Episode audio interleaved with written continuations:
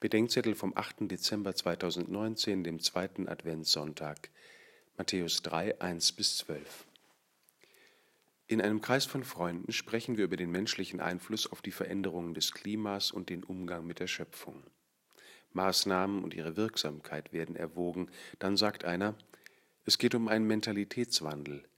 Irgendwann finden wir das Verbrennen fossiler Brennstoffe genauso fragwürdig wie wenn vier Leute in einem Auto bei geschlossenem Fenster rauchen. Johannes der Täufer ruft, kehrt um. Dabei geht es nicht nur um eine Richtungskorrektur, es geht um einen Mentalitätswandel.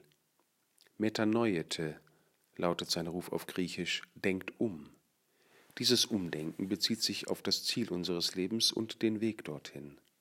Das Ziel der Gemeinschaft mit dem dreifaltigen Gott, der Himmel, liegt nicht mehr in weiter Ferne, so dass wir uns keine Umwege und Zögerlichkeiten mehr leisten können. Das Himmelreich ist nahe, sagt der Täufer.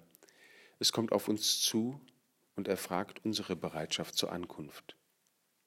Der neue Weg ist die Freundschaft mit Jesus Christus und die Gemeinschaft mit ihm im Sehen, Urteilen und Entscheiden, in der Liebe zu den Menschen und im Dienst an denen, die meiner Hilfe bedürfen und die er nicht ohne mich lieben will wo wir uns mit Christus im Gebet und in der Liebe zu Gott und dem Nächsten verbinden, da ändert sich unser Denken.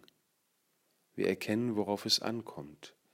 Und wir haben Freude daran, das Richtige zu tun, auch wo es schwer ist oder uns viel kostet.